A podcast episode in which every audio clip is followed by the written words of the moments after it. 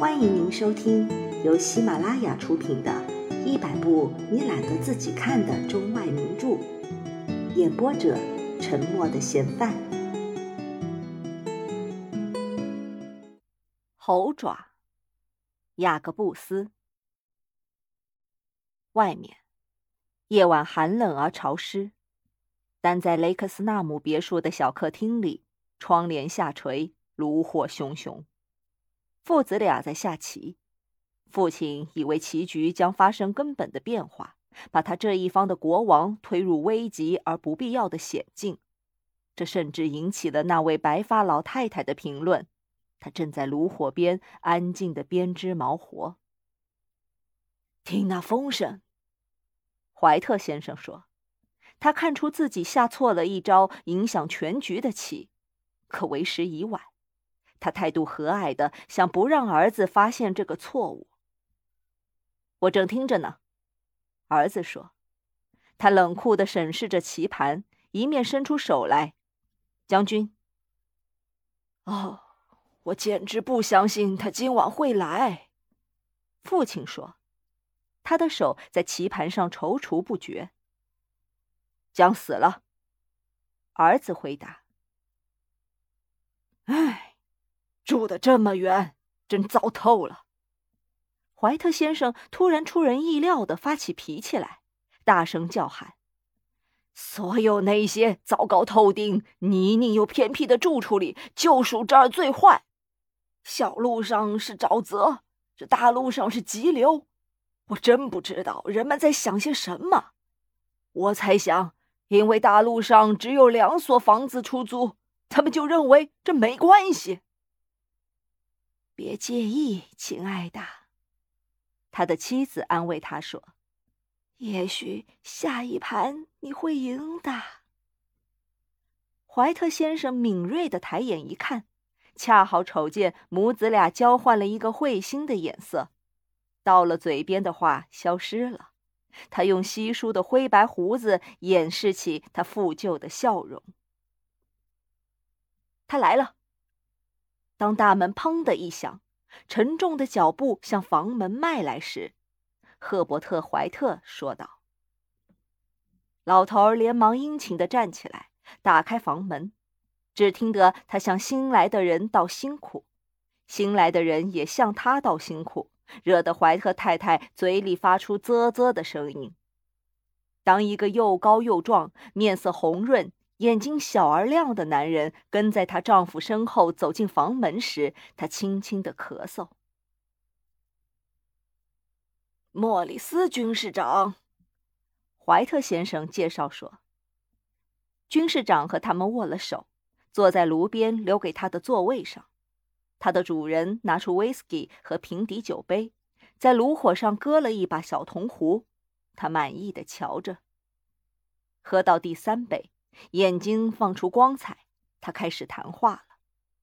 当他在椅子里耸耸宽阔的肩膀，谈起奇异的景色、英勇的业绩、战争、瘟疫和陌生的民族，这小小的一家人怀着热切的兴趣注视着这位远方来的客人。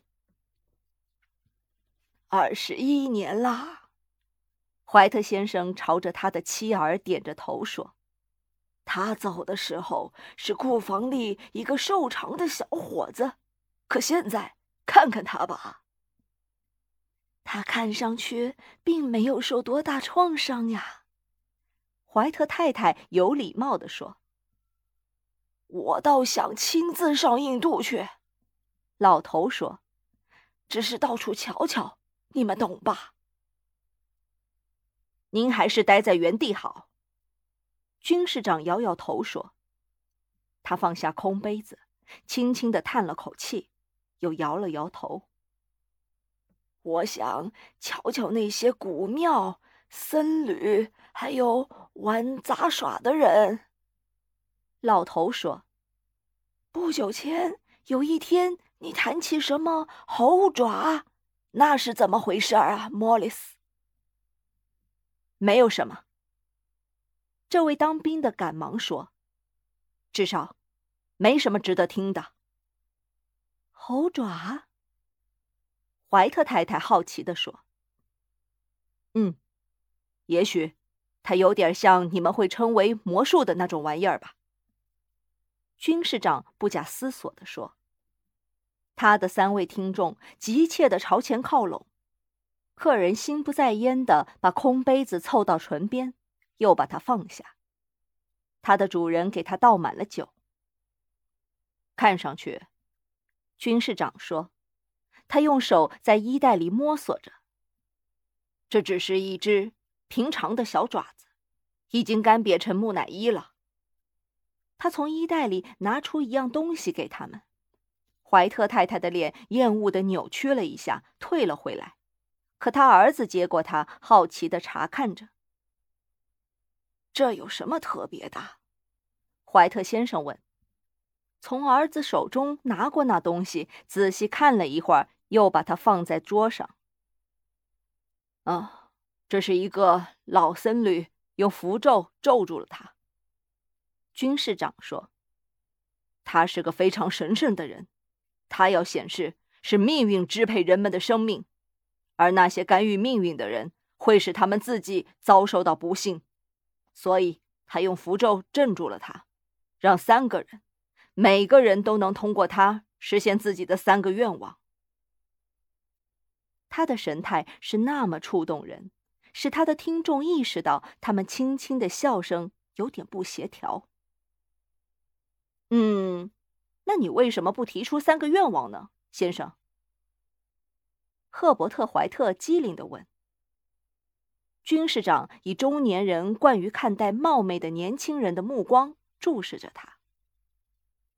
我提出了。他平静地说，他那布满斑点的脸孔发白了。你那三个愿望真的实现了吗？怀特太太问。实现了，军士长说，他的杯子轻轻的敲击着他那坚实的牙齿。那还有别的人许愿了吗？老太太问。有，第一个人实现了他的三个愿望。他回答。我不知道头两个愿望是什么，但第三个是祈求死亡。那样，我就得到了这个猴爪。他的语气极其沉重，这一伙人都默不作声了。要是你已经实现了三个愿望，那么眼下他对你没有好处了，莫里斯。老头终于说话了：“那你留着他，为了什么呢？”本集播放完毕，感谢您的收听。